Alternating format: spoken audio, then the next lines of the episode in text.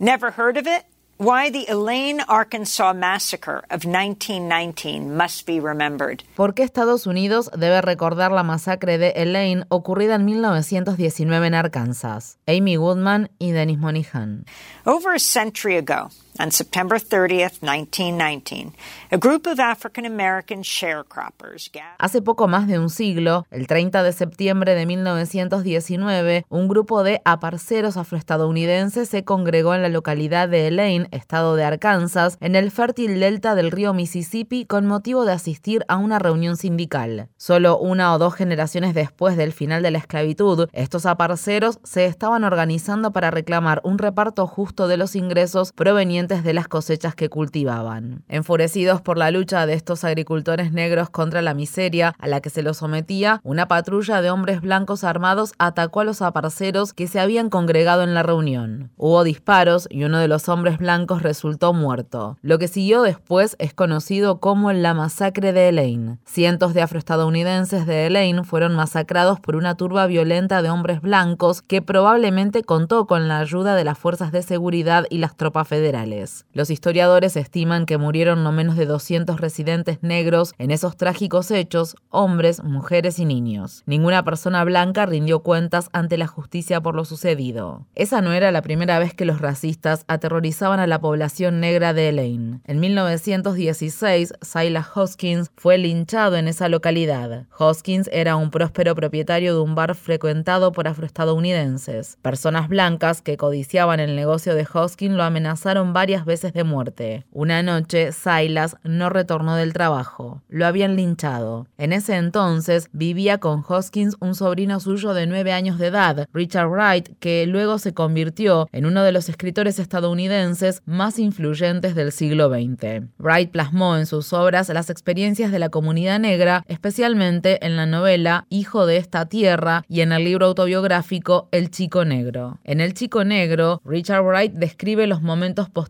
al asesinato de su tío Silas Hoskins. No hubo funeral, no hubo música, no hubo periodo de luto, no hubo flores, solo hubo silencio, llantos silenciosos, susurros y miedo. No supe cuándo ni dónde habían enterrado al tío Hoskins. A la tía Maggie ni siquiera se le permitió ver el cuerpo ni pudo reclamar ninguno de sus bienes. Simplemente habían arrancado al tío Hoskins de nuestras vidas y nosotros cometimos el error de mirar para otro lado para evitar mirar de frente a ese terrorífico y candente rostro blanco que sabíamos que se sobre nosotros. Esa fue la vez que sentí más de cerca el terror blanco y mi mente quedó en shock. ¿Por qué no nos defendimos? Le pregunté a mi madre. El miedo que había en ella hizo que me silenciara con una bofetada. Bright se vio obligado a huir de la ciudad junto con su familia. Luego vino la masacre de Elaine. En conversación con Democracy Now, Paul Ortiz, profesor de historia de la Universidad de Florida, contextualizó la masacre de 1919.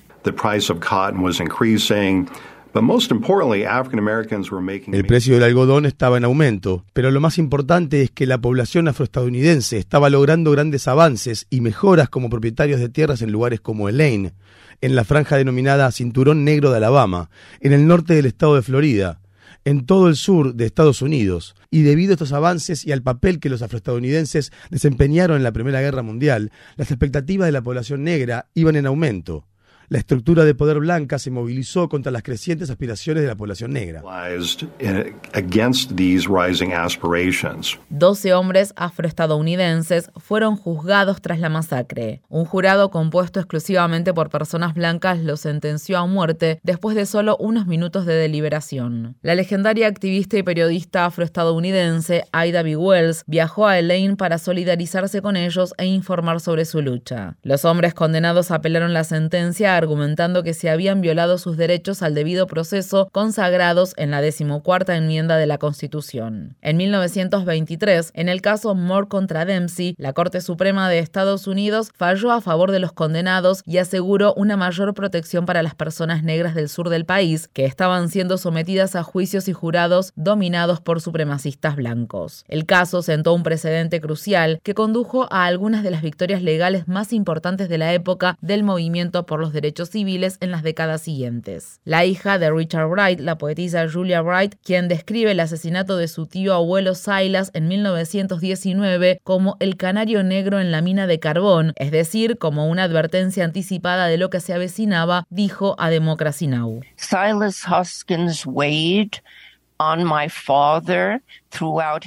Silas Hoskins tuvo un peso enorme en la vida de mi padre. Su linchamiento puede verse como un hilo, un hilo rojo ardiente que hilvana prácticamente todas sus obras.